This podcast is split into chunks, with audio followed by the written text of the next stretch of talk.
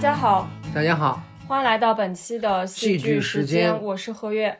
我是小哥。那本期节目其实也是在隔离当中录制的，因为上海现在是全域的一个静态管理。啊，对，没有错。嗯，可能现在如果说各位听众们，如果说不是处于室外的话，应该是知道上海现在这种防疫情况，应该是全国也都是比较关注的。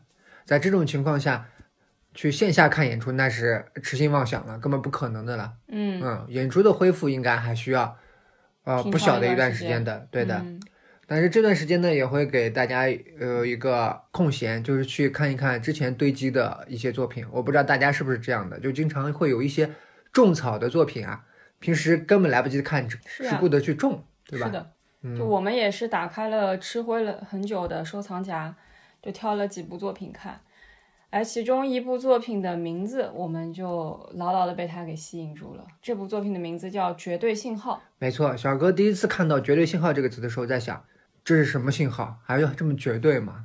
其实平时大家可能是呃不会接触到这个词语，因为这个词语是一个铁路用语，它表示呃一列车遇到了紧急情况，或者遇到了呃突发事件需要紧急停车，或者不能继续前进，表示停止前进、停摆的意思。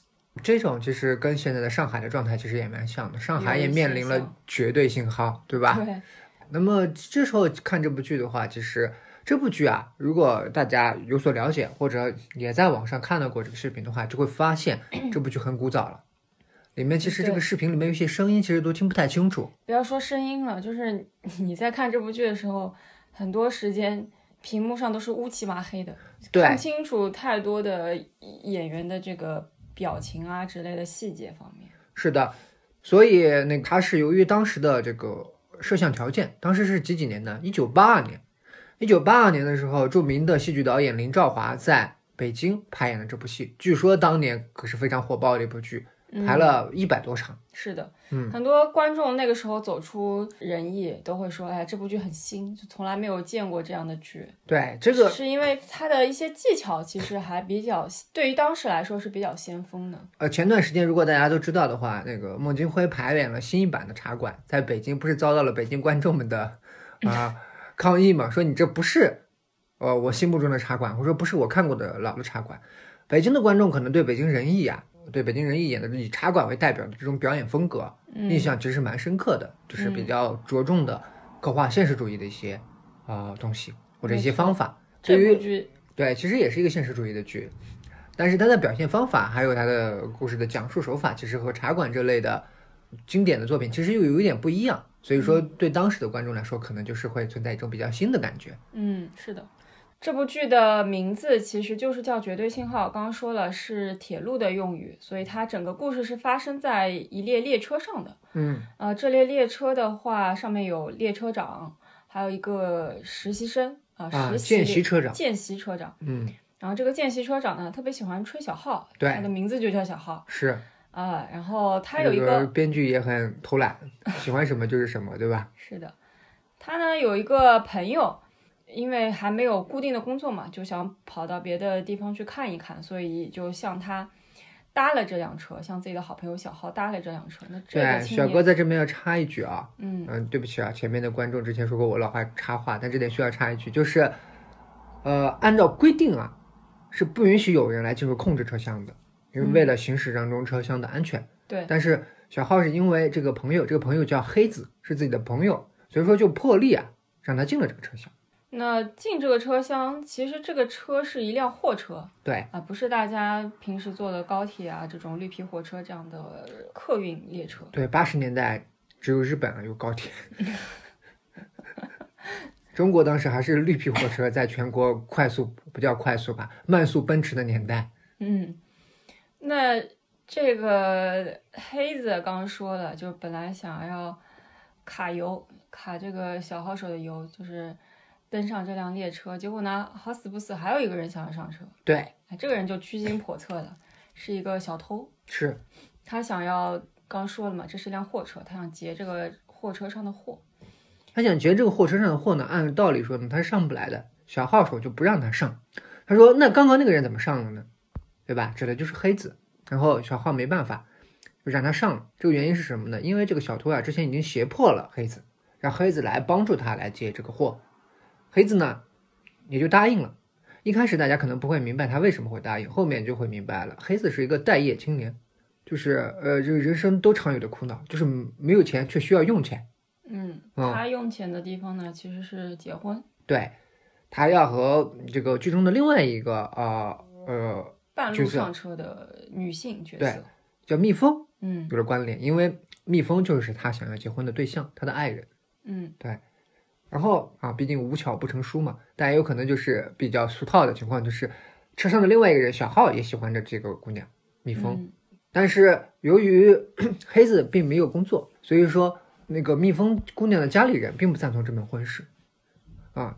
所以其实剧情当中有很大一部分都是，嗯，蜜蜂、小浩以及黑子三个人之间因为这个说不清道不明的情感之间产生的一些冲突，对，有心理的冲突，也有外化的这种言语上的争执。是但是不要忘记，其实故事的主线还是围绕着这列车，有个小偷胁迫黑子这样一个待业青年想要劫车来展开的。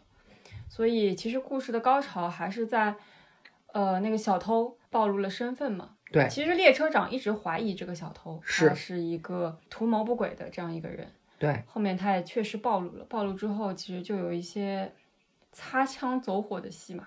没错，在最后要暴露的时候，列车长其实非常的嗯精于世故啊，你也可以说他对这些事情实际情况其实把握的非常的精准。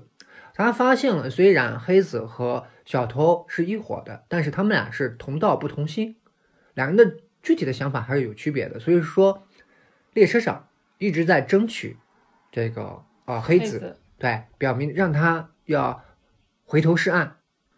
小偷呢，这时候已经被逼急了，因为他的意图啊已经暴露了，他不能够等到那个下一个车站了，因为列车长已经让小浩发了绝对信号，那下一个本不该停停车的一个车站呢会停停下。嗯，如果等到车站的话，车一旦停下，那么车站里面的呃公务人员或者乘警就会呃进入列车把把小偷给抓下去。那么小偷就想现在跳车了。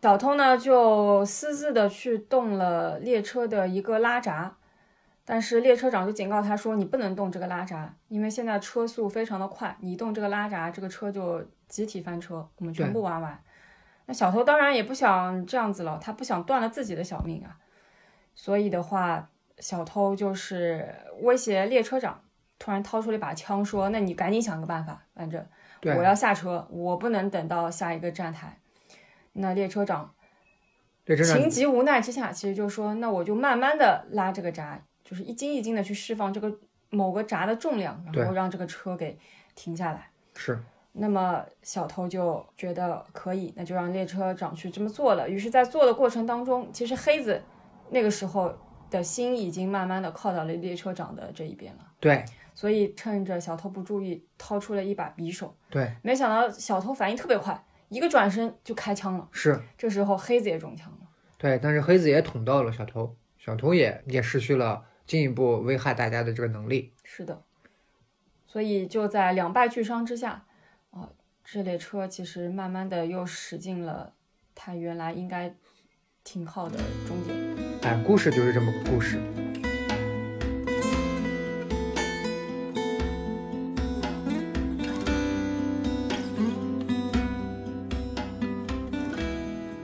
那么，为什么向大家推荐这部剧呢？首先，我觉得里面有一个非常明显的一个呃东西，姑且就叫它青年困境吧。就是如果说我们大家提到八十年代的话，很容易都会想到那是一个朝气蓬蓬勃的年代。是一个万物迸发的年代。是一个充满乐观的年代。对，经历了呃特殊的文革的时期，那么进入了一个崭新的时期，大家都应该是乐观向上的，对未来充满希望的，对吧？但是在这部剧里面，我们也看到，实际上在当时还是有不少年轻人处于比较苦闷和彷徨的一个阶段。嗯、在当时的情况下，就是八二年啊，八十年代初的话，知青开始知青开始大规模的返乡，但是当时社会上由于经济才刚刚起步，并没有太多的这种就业岗位，实际上不太多的。如果大家如果有关注的话，前几年呃因为疫情的原因，很多地方其实放开了管控，就是不像以前这种街边的这种摊贩呀管得那么严了，其实可以摆的。比如说当时据说是成都做这么做了，对，嗯当时李克强总理还给大家背书了。克强总理的那个话的话，他有说过，他说当年呀，知青返乡，北京就那一个大碗茶呀，解决了很多人的就业问题。这其实就是这部剧在当时那个年代里面，大部分人返乡但没有工作，只能靠一些摆摊的工作。这些摆摊可能就比较简单，就是摆呃摆个几个桌椅啊，大家就开始做起了这种小生意。那么在剧里面的这个黑子呢，他其实呢本来是有一个可以拥有一个固定的工作的。但是呢，他把这个固定的工作的机会让给他姐姐，他觉得自己其实应该能够找到还不错的工作。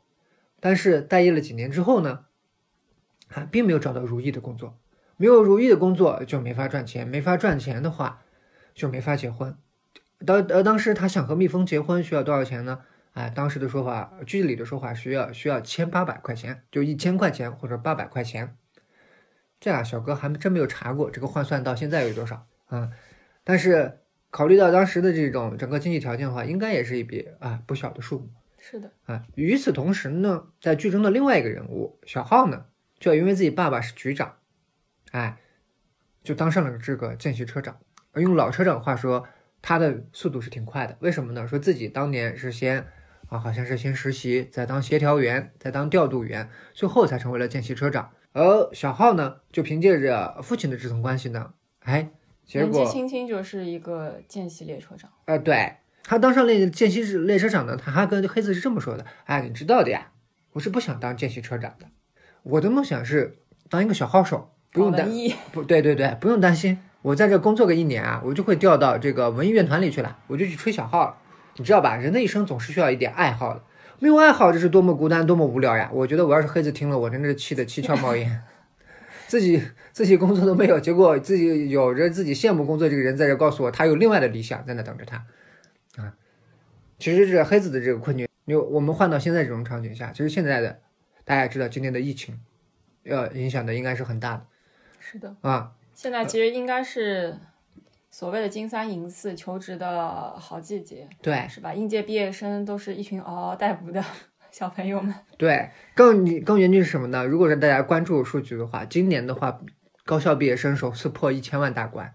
嗯，哦，嗯，人数又破新高，经济形势又出现了啊，用一句用个词吧，比较复杂的一个状况嗯啊，就业形势真的是不容乐观。那这种情况下，我相信应该有不少青年也有黑子这样的苦闷。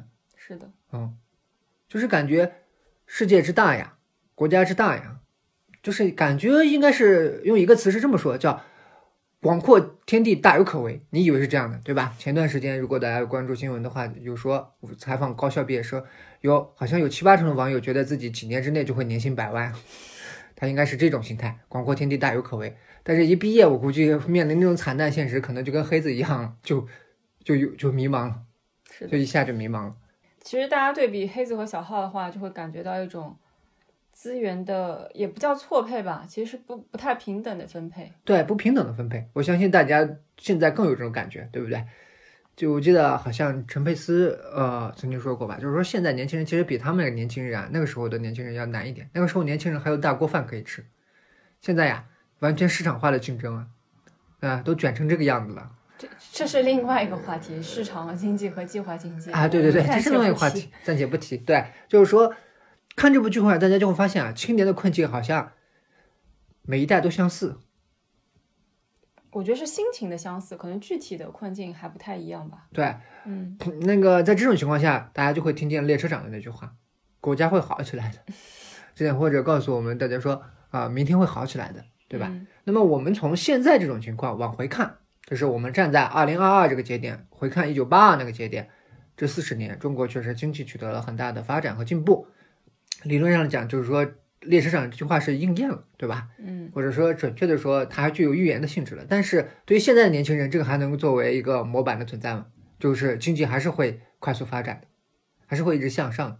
那只能小哥只能说，对这个东西还是还是大家要实事求是的抱有其他的验证来看。比如说我们隔壁的邻居日本，就你看现在的一些数据，你就可以知道，对吧？结婚率、生育率，不都很说明问题吗？对，那提到生育率，去年好像人口净增才四十几万，嗯嗯，生育率的下降啊，这是另外一个问题了。我们今天因为考虑到黑子连结婚的钱都没有，生孩子是下一个话题。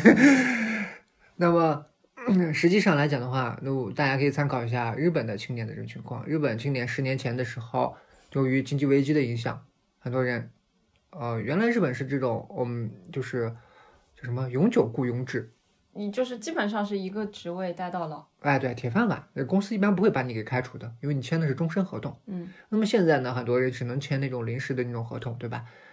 呃，比如说在这个便利店当店员啊，他们当时是临时解决了这个工作的问题，但是时间久了，技能并没有长进，工资也并没有继续上涨。那么这种到了呃到后面的话，就会导致更多的一些社会问题，就是青年的困境并没有得到更好的解决。嗯，嗯是的，所以黑子才会在这样的一种情况之下选择成为一个越轨的人。嗯，其实“越轨”这个词的话，它的含义还是比较丰富的。它不只说你是一个犯罪者，你如果是破坏了社会的公序良俗，在道德上有某种跟别人不一样的行为的话，其实你就是一个越轨者。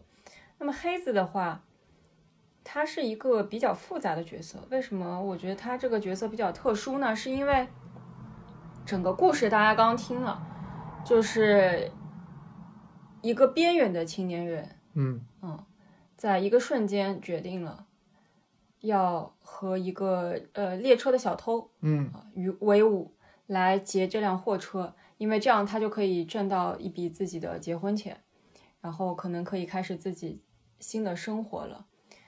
那其实如果把黑子这个角色拿掉的话，基本上就是一个黑白分明的故事，对吧？列车长就是非常正义的白色，对，这铁面个无私。对，小偷就是这个有经验的犯罪团伙的领袖，可能是。嗯嗯，为什么有时候会对他抱有一丝同情呢？首先是因为他刚刚说到的黑子的一个个人经历，对吧？他没有工作，而且他不是说没有机会拿到工作。比如说他父亲退下来的那个岗位，如果让给他呢？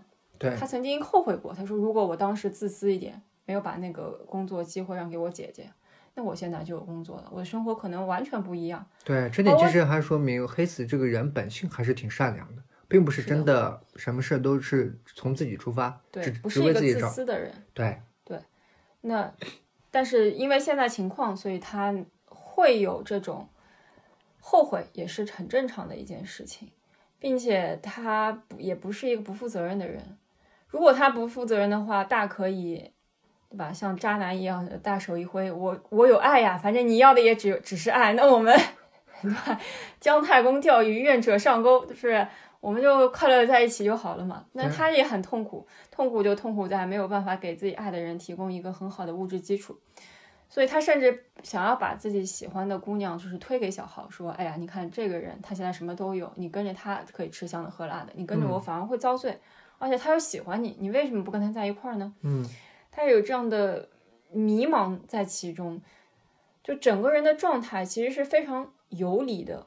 也正是这种游离，其实给了这个黑子一点虚无和反叛的底色。这个虚无还请展开讲讲。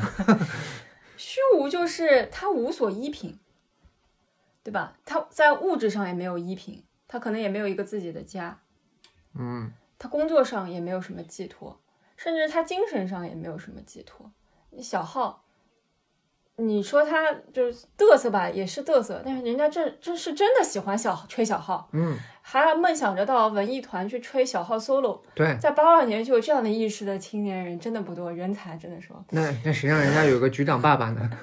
对啊，但是你看，如果说小号是因为有个局长爸爸，蜜蜂她其实也是一个，蜜蜂就是那个小号和黑子都喜欢的姑娘，她其实也是一个待业青年，对吧？嗯她也没有固定的工作，对就是一个养蜂人，就是居无定所的。对，这里面其实也涉及到一个问题，就是说工作，什么是工作这个问题。近些年，如果按照我们屋的呃呃看的消息的话，就是灵活就业也算工作了。而且灵活就业还包括收租，这个灵活是真的灵活。对，就是这个灵活就业呢，这个也算工作。就是如果说 按照这种情况呢，黑子和蜜蜂呢也不会愁了，因为他们也可以做一个灵活就业的一个方式。但当时对于这个工作呢，还是要讲就是比较固定的工作对比较固定的上班时间，嗯对吧？嗯有自己固定的岗位、固定的单位，嗯哎，是这么一个工作理念。对是的。那但是你看蜜蜂就还挺先锋的，对吧？对，人家就觉得自己这个工作兼职吧，应该算是挺好的，对啊有收入。然后他非常喜欢这个工作，原因在于他可以去很多地方，然后在那嗯个开阔的空间里面吹着暖风，哎呦，很舒服。对让我一个在隔离当中的人真的是心生向往。他在描述那片绿油油的草原、和煦的春风的时候，真的是确实让人感觉到他是陶醉于其中的。对，但是黑子其实没有，就是你可以理解为他是内在呃某一个群体的一种化身，就是他们知道有些地方不对劲，嗯，对吧？他也不愿意去做一些比较低端的工作。其实那个蜜蜂给他出过主意，说你去做个小摊小贩什么的，对，他就觉得这个太卑微卑贱，嗯，也没有办法征得岳父的欢心，就没有不想去做这样的工作。但是呢，他又没有一个明确的方向，说那我就应该是这么生活的。所以，当一个人对很多事情都感觉到不确定的时候，他就会彷徨。嗯，我们可以看到黑子在整列车上的整个心境其实是非常非常摇摆的。他知道自己在做这件事情是不耻的，嗯，是不对的，对，但是想不出一个更好的方式来让自己得到自己想要的东西。是他陷在一个非常矛盾的道德的挣扎里面。没错，这里面就是什么呢？就是呃，法外狂徒张三所说的啊，暴富的方法都写在刑法里。他现在想怎么办呢？他他就想暴富，暴富是赚个一千块钱去结婚。所以说，他面临的这个选择就是，就怎么说呢？也是由于困境而引发的。嗯你不能苛责一个对于美好生活有更多向往的这么一个人，对吧？他要的不过是更好的生活这种情况，但是呢，却没有给他一个更好生活的一个他认为比较好的一个途径。嗯，所以他其实，在做选择的时候，这种心理的状态，这种紧急情况下的一瞬间的决定，其实很容易让我们想到现在疫情当下，有时候我们在做出一些个人选择的时候，也会产生一些越轨的行为。对，这个就就是呃何月刚所说，越轨行为包括的是其实挺多的，嗯对吧？比如说前段时间，嗯，上海这个舆论场上很关注的那个呃拦救护车的这个事件，对吧？嗯这种如果说我们按照呃严格的这种呃防疫政策上来讲的话，其实这种拦救护车肯定也是一种越轨。但是当亲人需要急救的情况下，我们其实能够理解这种越轨行为的，对吧？是的，嗯、但是没有办法，因为在这种情况下，在条件允许的情况下，想要救自己的亲人，这种我觉得其实是天经地义的，对吧？嗯。嗯，所以网上呢，后面也出来了一些声音说，为什么没有真的让那辆救护车停下来？是因为他使用的手段还不够极端。如果他能够使用一些暴力手段的话，就显得更不讲道理，可能就可以成功的把自己的亲人给救下来。嗯，这个说实话，这个采用所谓的更加暴力的这种手段，比如说直接拦车或嗯者什么之类的，这种真的小哥本人啊，可能有人又会说有可能过于理性了，但是总体来讲，就是这种其实是不推荐的。为什么？因为这种无助于问题的最终解决。这种岂不就是呃会哭的孩子有奶吃？谁更暴力，谁能够获得的资源就更多，对吧？我今天买不到菜，我大闹一场，我明天就能鸡鱼肉蛋什么都有。我今天不闹的话，明天连口汤都没有。那这种合理吗？这种显然不合理。这种只会进一步导致资源的错配，没有办法更好的在整个社会范围内面更好的把资源分配给给更需要的。虽然是这么说，但是这不能够否认，在某些情况下，就是说规则里面并不像剧中的列车长所说的没有人情，规则当中必然也得包含人情。规则是死的，但在合适的情况下，在特定的情况下，规则是可以变通的。比如说，呃，救护车这这件事件，为什么大家会这么的关注？就是因为拦车的这个人明显更加需要救护，这就是特殊情况、特殊需要特殊对待的一种情况，他就不能说死板着这个规则去做。嗯，我觉得就这个事件来看的话，其实是可以看到一些越轨行为的正面效应的。我为什么会拿黑子的这个处境跟这个事情来比对呢？是因为当我们不知道一个人他经历过什么，或者他整个生活状态是什么样子的时候，就无故的去指导人家做人，指导他要表现出一种更极端的行为，我觉得有点可笑。嗯，有种看热闹不嫌事儿大。是的，其实每个人在遇到紧急的情况下，他做出那一瞬间的决定，是和他的整个的人生经历、各种性格等等很复杂的因素相关的，嗯并不是你在旁边一个置身事外的人看到了一个这样的新闻，内心充满了愤怒的情绪。然后你以为你是充满好意的，给他一些指导意见，或者给别人警示，而做出的建议就可以就是说明些什么，或者起到你想要起到的帮助别人的作用，因为你不是他本人。嗯每个具体情境下的选择其实都是非常困难的。我们看到的不应该是这个人的选择是对是错，他是不是可以做得更好，或者有人说这个女孩没有进行什么有效沟通，这种就是站在高地上面去俯视别人的这种姿态，对我来说是极不舒适的。对我刚刚刚刚接着呃何威的话说，就是说什么没有有效沟通，这种感觉就相当于什么呢？就是相当于小号对黑子这个无业青年说：“我并不喜欢我这份工作，我有一个更好的理想，哎，我有一个更好的一个生活状态。”这个时候谁还管什么更好的生活状态？是你还可以做到一个满分答卷。现在不是啊，现在是要救人命，或者你有更多的，就像这个剧中当中，这个关乎这列车运行的安危啊。是的，这不是你在平时在扯那些啊，做一些培训时候做一些口头上的花头了，是吧？以及那个时候人的整个精神状态。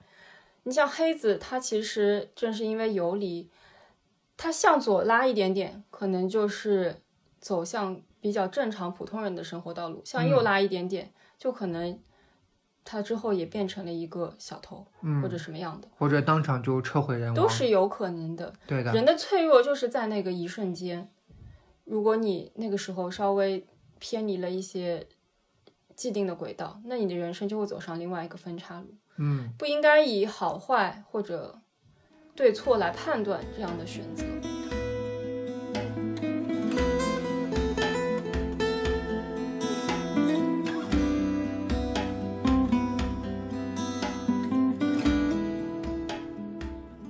而是我们应该看到，这个越轨本身，它其实是一种社会纠偏的力量。对，一个良性的社会是需要这种积极的越轨的发生的，因为这样的越轨会让人们去反思整个更大的问题，嗯，就是你现在的规则是不是就好了？其实没有一个完美的规则的，对吧？对，就是这样的不断的越轨的行为，才能够让人们就是觉察到有些地方是不对的。你这条规则在某一些不仅是一个人身上可能发生的事情，其实很多人都可能遇到这样的紧急情况下的这种事情。对，他到底应应该对这样的事情，就是去做怎怎样的一个规则上的适应的调整？没错。越轨者的一个呃，或者说刚刚所说的积极越轨者的一个重要作用啊，就是所谓的被看见。比如说，大家关注医疗，关注重病患者的如何在这种特殊情况的救治，及时的主要原因是什么呢？主要的原因还是这点，你不得不批评啊，上海的啊、当时的防疫对这些地方的估计具有估计不足，对吧？而且我当如果大家看网络舆论的话，也是接受批评的态度在一开始也不好。做的不太好，也不接受批评，正是因为前期做的不太好，所以才会出现漏洞，才会出现所谓的越轨者。那么在这种情况下，它其实你就可以根据实际情况来纠偏，而不是试着来说自己的防疫政策并没有任何问题，是什么下面执行者的问题，或者是当时情况的什么什么问题。我们说，大家可以根据呃具体情况具体分析，但是这种分析是有一个度的，不是说什么时刻啊。都是下面这个临时场境的基层人员的问题。基层人员其实很辛苦啊，基层人员很辛苦，要做核酸，要可能还要送菜，还要干什么，压力很大，对吧？在这种情况下，其实呃规则的越轨者主要还是我们要回到规则本身。嗯，对，如果你的越轨行为确实可以让大家去思考这个问题的话，我们嗯就觉得说你这个越轨行为是值得肯定的。对，如果说呃出现这种越轨行为，其实我们已经发现了规则的这些漏洞。出现越轨行为，其实我们也可以发现一些规则上的漏洞。但是如果说我大家都看见了规则上的漏洞，有些人去选择对规则上的漏洞视而不见，或者欲盖弥彰，那么这种情况绝对会出现相相相反的。为什么呢？在这种情况下，基层人员其实已经很辛苦了，那么被隔离的人员其实也有点不满，因为自己不可能说呃有菜买不到，或者自己正常的一些需求不得到满足的话，他也有一定的愤怒。这种愤怒在情况下就需要一种彼此理解的一种氛围。但如果存在有人否定某一方坚定看见的事实，那么他就会把愤怒的值往上往上提升，大家会觉得自己就像黑子一样不被重视，被抛弃了。嗯处于一个看不见的一个黑暗的角落。那么，当现实生活中出现这样一个角落的话，那么大家有什么可以发泄的地方呢？那么网络肯定是一个非常好的地方啊。那么愤怒就会就会在这里面蔓延，对吧？如果说大家有关注到，比如前两天小哥在小区里面去做核酸的时候啊，有一位大爷就排队排的长了，就开始在那啊数落志愿者，什么叫的太快了，什么之类的。哎，其实志愿者当时也比较就指，志愿者说也欢迎大爷来参加志愿者，因为志愿者人手并不够。嗯，你也可以感受到整个疫情之下，呃，也不是只是大家对疫情的愤怒吧，可嗯能平时生活中积攒下来的一些无名火，嗯都会在这样一种紧急的情况下，以不同的形式爆发出来。呃，针对的对象也不同，有人是针对刚刚小哥提到的，像大白一些基层的工作人员，嗯呃，也有人会针对这个一个城市，觉得这个城市甚至因为现在一些外溢的情况，嗯，呃，整个的否定这个城市的所有的方方面面。对，呃，这种不理性的愤怒，还有一个流向就是导致了，也是刚提到的，为什么有一些人会选择转发一些这样的紧急情况更多一些，是因为嗯他们在表达自己的一种主张。对，他们的主张就是他们不满意的是整一整个的一个防控的政策。嗯嗯，比如说他们觉得应该这个清零政策应该适时的发生一些变化了。嗯不该是这么死板的坚持着这样的一个大方向。对，哎，就我们也会发现啊，这个关于疫情当中，其实也有两股力量的交锋，是，一股叫做清零派，一股叫做共存派。对啊，好像我们如果要是真的讨论疫情这个问题的话，这两个观点我们也不能避开，对吧？但是呃，回到那个我们剧情上来讲的话，最后黑子的那个决定，他到底是支持哪一方呢？这关乎到这个列车的这个运行。那么，我把这个剧情我们再放着看到这个疫情防控上面的话，我们就会发现，这也是一个这么艰难的一个呃决定，因为它涉及到整列车。这列车还并不是说我们说现在单指的上海这个地区，它其实是具有全国范围的呃呃意义的。我们只是说一个假设啊，假如说要嗯是共存的话，就不可能是上海单个共存，那就是全国共存。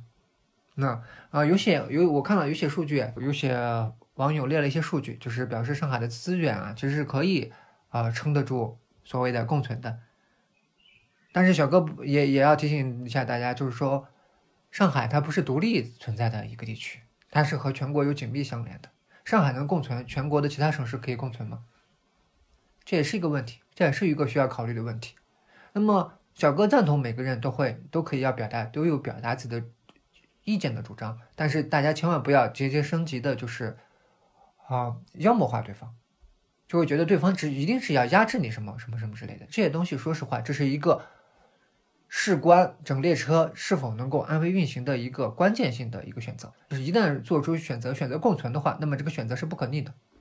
那么我们同样会说到苦痛，比如说我们前面有提到这个医院里面这个呃现在由于风控导致的就医的困难。但是大家不要忘了，如果说一旦放开的话，如果出现真正的可能性的大规模的流行，如果说出现对医疗资源的挤兑和击穿，那么剩下再出现人命的损失，又是谁来负责呢？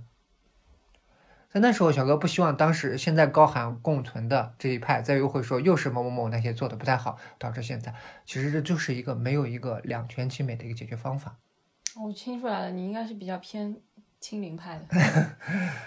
那如你觉得就如一直这样子下去就好吗？也不行，对吧？就我可能个人更偏向于共存的这一派，主要还有一个比较重要的原因，是因为你会发现。比如说，就像你说的，如果上海打开了，全国打开了，呃，可能会出现一些老年人，他们没有接种疫苗的话，会出现一些问题，对吧？但是你这个数据有没有公开？你支持你做这个决策的一些信息有没有公开？其实这个也是，嗯，所谓的共存派比较关心的一件事情。我们也希望说是像你说的这样一个关乎整列列车的重大的决定，是有充分的参考的、充分的信息去支撑他做出这样一个决策的。就像小偷，对吧？他当他知道这列车如果像他一样想的紧急拉闸之后，整个就会翻掉，他拉了不啦？他没拉呀。对吧？他还是最后把这件事情交给了一个专业的列车长去做。对，这个时候，所以说我们这时候还是相信专业的力量。对，嗯，我相信大家共同的底线都是不希望很坏的情况发生。对，不希望这辆车是翻车的，而是是平稳的开到终终点。但是对于怎么平稳的开到终点，必然是有分歧的。如果都没有分歧的话，那其实更恐怖，对吧？对，这点呢，接着何月刚刚说的说的话，小童啊都知道，最终这个专业的事情啊要交交给列车长。那么防疫的事情呢，在这时候我们还是要相信专业的力量。防疫是以什么为基础呢？防疫是以科学为基础。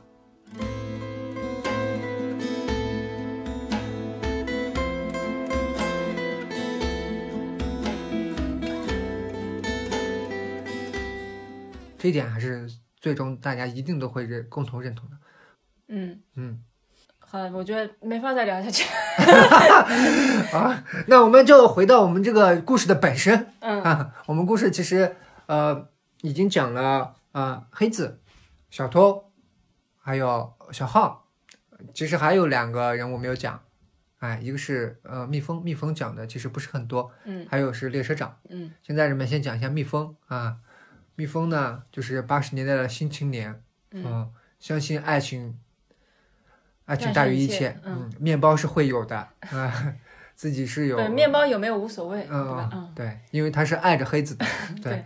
那现在我我不知道现在还有多少青年，我们说青年女性认可这一点呢？嗯，可能是这样又又想又想到了另外一句话，叫做“宁愿坐在宝马里面哭，不愿坐在自行车上笑”，也可能就现在的观点可能比那个的观点更加丰富了。嗯嗯，因为为什么呢？因为社会的实践在变化，经过这几十年的实践，大家能够感觉到什么样的生活更幸福或者更适合自己，对吧？嗯说不定蜜蜂和小号在一起，说不定也会感觉到幸福呢。这也不好说，都没法说。嗯对，那么另外一个比较给大家印象深刻的，可能就是列车长。列车长这一辈子循规蹈矩，啊，在自己的工作上真的是默默奉献，遵守着规则。如果说一开始就按照列车长这种，呃，坚定的执行规则的话，小偷还有黑子都没法上车，因为列车长是不想让他们上车的。但是，呃，见习车长小浩就是说黑子是他的兄弟啊，他要让黑子上车，小偷就说：“你看黑子都上车了，为什么他能上我不能上呢？”嗨，规则一旦破了，那就是就不存在啊、只破一个啊、只破个例这种情况。千千千里长堤溃于蚁穴，就是这个道理。但是列车长比较厉害的还有一点呢，就是老辣，他就老老早就发现了小偷呃意图，还有小偷黑子这个同道不同心的这种状况。所以说，总体来讲呢，还是非常有斗争经验的一个老道的一个选手，对吧？但是里面倒是有一个地方呀，我其实觉得不太懂，就是他其实对黑子说呀，他对黑子说这么一句话，就是说呀，权力不是张手就来的，想要得到做人的权利，先要担当做人的责任。这句话就觉得挺突兀的，我不知道何月有没有觉得这句话挺突兀。列车长最后给了这个年轻人一个做人的权利。你看他参与了这列列车安全的维护，就是做人的权利。你这你所指的这种做人呃的权利，就是对社会事务的参与嘛？对，就他履行了一个做人的责任嘛。可能列车长是这么觉得的。这这个有点绝对了，这个不代表我们戏剧时间官方观点，开个玩笑。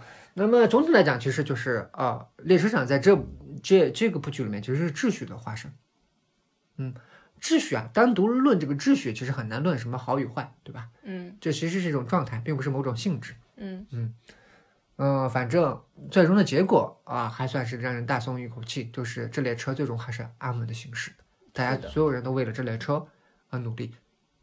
聊到现在的话，剧情啊什么的观点都聊得差不多了。我们选择这部剧的理由呢，还有一个是因为它是一部好像是中国第一部小剧场的戏剧，对，还是蛮有开创意义的。对，先河之剧。如果大家刚刚注意我小哥列的年份的话，一九八二年至二零二二年，嗯，已经四十年的时间了。嗯呃，如果大家有关注的话，也会知道，今年其实是中国小剧场话剧的，啊，小剧场戏剧的四十周年。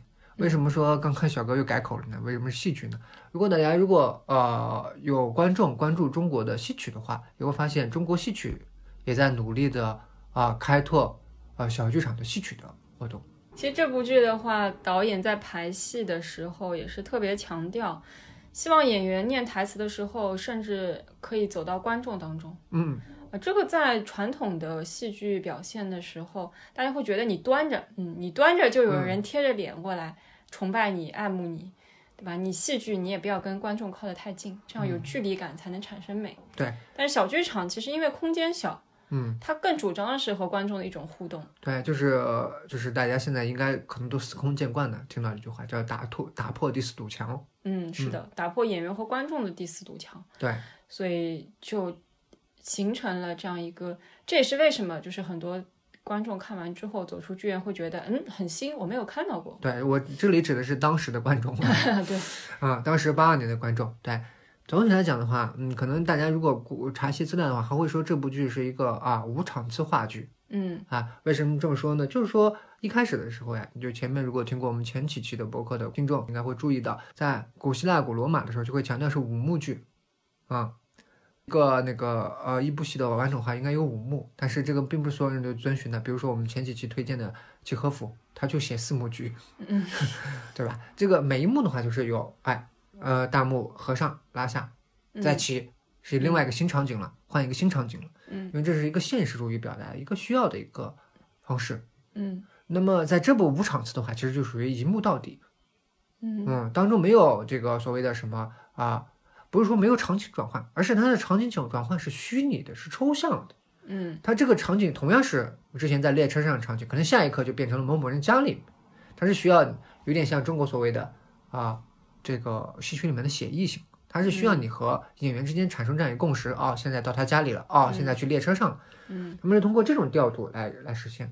对，而且里面灯光啊，呃，你会看到演员的整个状态，他可能和呃故事主体发生的列车上的那个状态是不一样的。你会意识到，哦，这些人是在表演一种心理的外化的呃内容。对心理外化里面的这个内容呢，在里面有一个比较明显的一个表达，就是黑子和蜜蜂相见的时候，两人其实都想对对方说话，两人其实都开口说话了，但是说的是心里话，观众能听得见，他们彼此是听不见的。嗯这个就是把心里的内容外化，嗯这个也属于一个在当时比较先锋的一个表达。嗯所以说，绝对信号也是开启了中国小剧场运动的先河。是的，嗯，以及其实何佑和小哥都挺喜欢小剧场的剧的。嗯，呃，演员少，但是如果你的剧情足够丰满的话，它的情感力量也是非常充沛的。对，我们是去年也看过一部不错的，呃，香港话剧团引进过来的那个吧？哦，最最后的晚餐，对对对，是讲母子之间的一场呃对手戏，对，就是也很精彩，包括小哥非常偏爱的杏仁豆腐心，嗯，啊，都是小剧场，就是这样一个小小的空间里面，却可以给观众嗯非常好的一个剧情的体验。甚至正是因为它小，所以才会让大家更有代入感和沉浸感。是的，这也是为什么现在有更多的沉浸式的小剧场的音乐剧也在逐步的冒出来的原因之一。是的，是的。嗯，所以说，嗯嗯，当年的发展可能也只是一部剧，现在来讲的话，也比当年是更加繁荣了一些。嗯，但是呢，市场繁荣与否，只是戏剧主要关注的点依然不会变，戏剧依然是关注人们所面临的困境，所面临的选择，所面临的、呃不知和未知。嗯，嗯，这部剧的话，嗯，可能呃推荐到这里了。对，就如果你真的听了我们的推荐，去打开这部戏，被这部戏的渣画质 戳痛了双眼，你也不要赖我们，我们已经警告过你了，这部戏的画质是真的很差。对对对，嗯，如果如果你真的去看的话，也欢欢迎给我们留言，是因为我们推荐去看的。啊，开个玩笑啦。如果大家有什么啊、好看的、好听的，或者想要和我们分享的，欢迎给我们评论互动一下。对，嗯以及我们下期应该回到我们的正轨当中啊，继续梳理我们这个戏剧理论了。啊啊，对，嗯下期给大家讲一下西班牙的故事。嗯好的，好那本期节目就到这里了，感谢大家的收听，我们下期再见。下期再见。